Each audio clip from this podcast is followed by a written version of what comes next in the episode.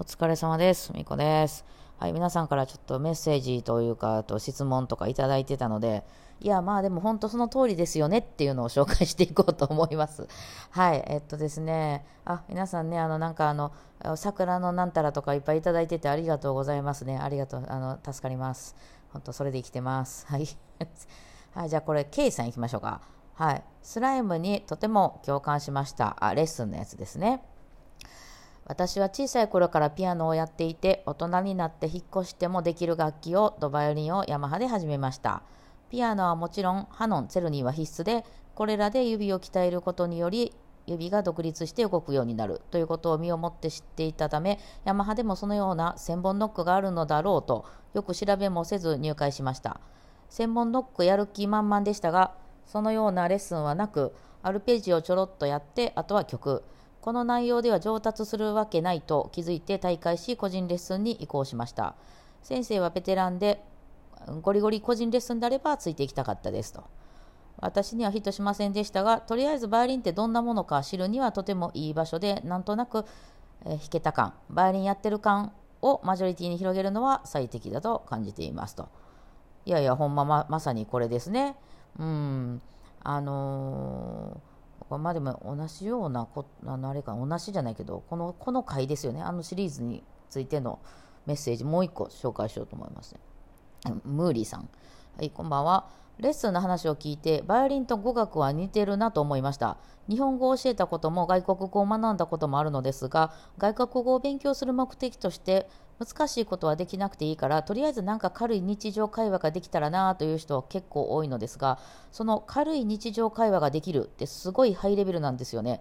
つまらない単語や文法のあつまらない単語や文法の勉強は避けて通れず耳から入る勉強法にしてもいつかそれを必ずやらないと成長は頭打ちになります。バイオリンもやはり音階等を地道にやらないといけないんですね。小さい頃から海外で暮らしててもバイオリンガルになるには血のにじむような努力が求められるらしいですがバイオリンも小さい頃からやればうまくなれうまくなるわけじゃない。弾いてる自分も聴いてる相手も楽しめるような曲が1曲でも弾けたらと思いますが何かを身につけるって簡単じゃないなと思いましたはいそういうわけもうこれお二人ともおっしゃる通りでございましてちょっとね、まあ、まあ、ずっと、ずっと前から思ってたんですけど、まあ、私もほらさ、勤めてる手前さ、あんまりさ、あの、こういう人はこっち行った方がいいよとか言って言えないじゃないですか。レッスンしてる時に。ね、自分の一応ほら、会社にどう、よかった入ってくださいって言わないといけない立場なんです。えー、であのこれはまあ私の意見なんで必ずしもこれがいいとは思わないんですけど私思うんですけど私のね多分理想ねレッスンとかの理想ねあの本当に一番初めて始める人でしかも今まで音楽の特にその他の楽器もやってきてない。もうなんか全くわからない。まあ私が今からサッカー始めるみたいなもんです。全くわからない人が習うのに一番いい人って1年前にバイオリン習い始めたような人やと思うんですよ。いわゆるまあクラブやった先輩みたいな。そのお互い素人なんやけど、あの、自分が、その、まあだからこれはサークルとかが、とかそういうなんかネットのね、集団とかがみんなそういう役割をしてるのかなと思うんですけど、先生じゃなくて、先生そういう音大とか出てる専門的な先生じゃなくて、1年とか2年前とかに、まあ3年前ぐらいでもいいさ、あの、そのバイオリンを始めた人、まだまだ私なんかまだまだ弾けませんって言ってるような人に、えー、あの、その、だから正しいとか別にないんで、あの、どうやって弾いてんのと。いうのを聞いて、で、そういう人が友達とかね、そういうちょっと先輩ぐらいが、あ、なんか先生こうこう言ってたわ、みたいな、こういう先生とか、まあ私も先輩になった時はこう教わったわ、みたいなのを教わって、とりあえず弓ってどう動かすのとか、あの、楽器ってままず左やっけ、右やっけとかね、そういうもう本当に初めのところ、そこを教わるのが、一番多分両方に熱が入って、両方も理解、その教える方も、その 2, 2年目、3年目の人も理解が深まるし、ええんちゃうかと思うんですよね。で、そっからちょっと、あの、あの、先に行くとこが、そのいわゆるヤマハとか、あの、いうとこで、まあ、バイオリンってこんな感じですよ、ふわっと教えるとこね。うん、あの、まあだからさ、まあ、もちろんどれぐらいの練習をするかとかにもよるんですけど、まあ最大でも1年ぐらいなんじゃないかなと思ったりします。いや、あのね、ずっとその不安を楽しみたいっていう人はもうそのままずっといてていいんですけど、まあその弾けるようになりたい。ある程度その、ね、まあ英語で言うなら、その会話ができるようになりなりたいってそのどの辺のレベルかによるけど、とかいうとこ目指すんであれば、バイオリンもね、人が聞いて、あの人下手やなとかじゃなくて、あ、まあそれそんな難しい曲とかじゃなくていいから、その簡単な曲でも、あ、なんか結構器用に弾きはるんやね、すごいね、バイオリン弾けるねねって言えるようなたとこに行こうと思ってはるんやったら、その、そのふわっとしたとこにずっと行ってたらうまくはならないんですよ。だでですけど、そのとりあえず、とりあえずなんかその全体像を見るのに、あ、こういうふうにすんにあげんってこん結構何ヶ月かに一回帰ったりしてなあかんねやとか、怪我とか行くんやみたいな。ほんで、例えば傷いてしまったら修理どこ行くんやろとか、そういう楽器以外のこととかもね。あとはそのバイオリン以外のその音楽的な知識、音符を読むとか、その、なんかね、リズムがどうとか、あとはその音楽の歴史的なことだったり、その音程って音程とは、音程とはってその音程幅のことね、超二度とか単三度とか、わかります？そういうのとか、半音記号とか、ト音記号とか、あの、平音記号とかもあるよとか、そういう、あの、あとはそういう、なんていうの、バンドとかそういう、あの、コードの知識とか、なんかそう、いろいろあるじゃん。そういうの分かってる方が絶対馬なんだ早いんですよ。なんですけど、あの、バイオリンの授業ではどうしてもバイオリンを持って、バイオリンを動かすので、そういうのはちょっと後回しになとりあえずまあ、動かして弾いてみようっていうところになるんで、まあ、だからそういうのがあるんでんなっていうのを知るっていう教室がいわゆるヤマハやったり、もしも村楽器やなんちゃら楽器やったりとかで、そのグループレッスンなんかね、やってる感じの、あの、まあ、個人もあるけど、その、そのふあちょっとした練習と、あの、曲やりましょうと。うん。ただ、まあ、その、うまくなりたいと思ってる人からしたら、こういつまでこんなひょろひょろの生まれたての、あの、小鹿みたいな音を私は出してんやろうみたいな状態がずっと続くことにはなりますけど、なんとなく、まあ、こういう楽器ないねっていうのをそこで知ると。例えば、どれぐらいの値段の楽器を買えばいいのかとか、ね、その買いに行くときはどこに行けばいいのかとかいうのが、そこでなんとなくわかるみたいな。ね。で、そっから、そこがだから処方ですよ。その、チュートリアルですよ。いわゆるね、ゲームで言う。あの、チュートリアルゾーンってあれですよ。そう、やり方、あの、なんか、初めにみたいな部分ですよ。本で言うと。で、そっから先、個人の先生でもいいし、別にどこでもいいんですけど、音楽教室も結構、音大の付属の音大音楽教室とか別に音大目指してない人でもいけるんですけど、ちょっと専門的なことを教えて。初めてそこで、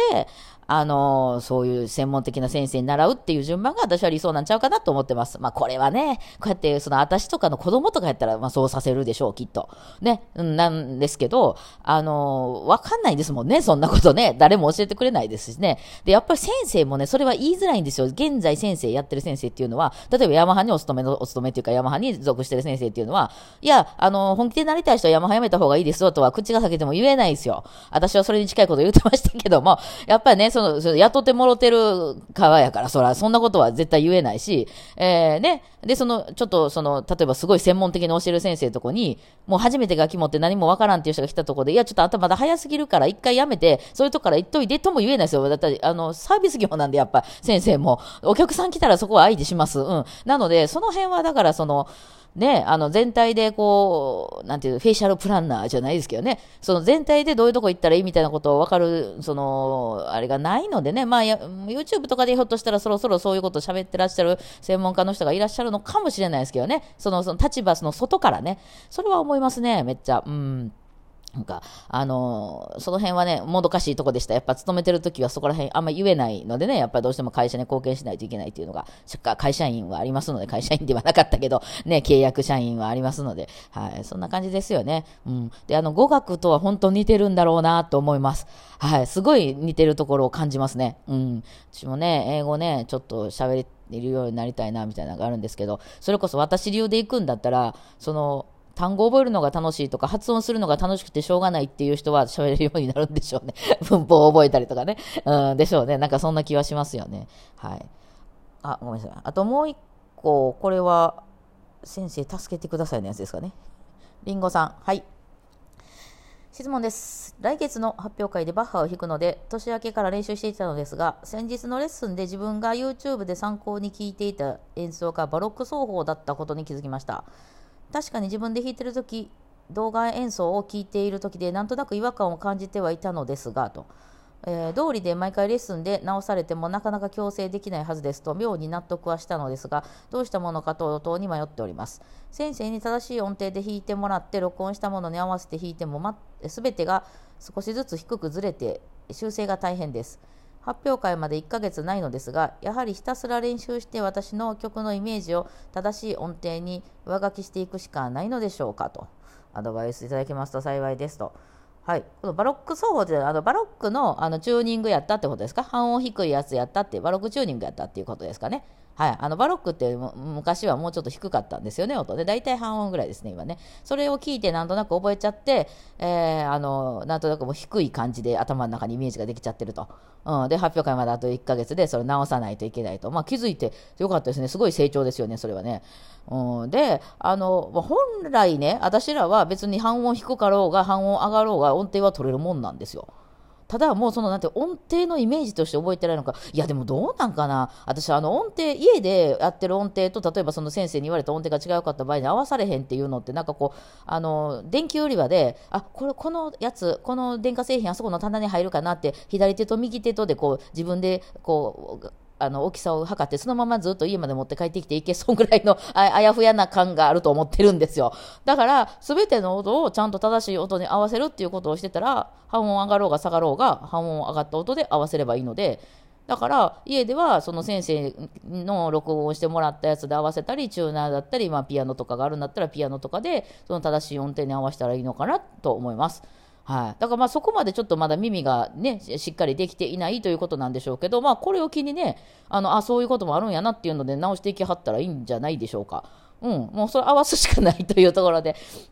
あの私らはきっとあのあごめんやっぱ半音低くしてって言われても当日いきなり半音高くしてって言われても全然普通に取れるもんです、うん、あのだから正しい音程っていうのが分かってれば。だからそこがまだ今分かってないので直せないっていうことなんですけど、まあ、今回のその発表会がどうしても音程がすごく悪くてあでも低くなるって分かってんやったらちょっとずつ高くしとけばいいんじゃないかな。そんなことないの。そういう問題じゃないの、ね、まあ、あと1ヶ月頑張る。1ヶ月でしょ？だから、もういけるんちゃいます？わかんないけど、あの、わかんないけど、あの、とにかく自分が低かったんやっていうことは分かってはるんやから、あの、ゴール地点はちゃんと正しい音程があるわけで、そこに合わせて、だから、あの、間違っても、その前の動画に音程を合わせていくっていうことはもう絶対しないようにして、あの、先生の動画とかにと一緒に弾いてみたりとか、一緒に弾いたやつをまたさらに録音してみたりとかして確認していったらいいんじゃないでしょうかね。うん。それでいいと思いますよ。もうそれであんまり合わへんかったら今回はちょっとやり方が間違ってたなという勉強になったわけなのでいいんじゃないかなと思います。はい。こんな感じでいかがでしょうか。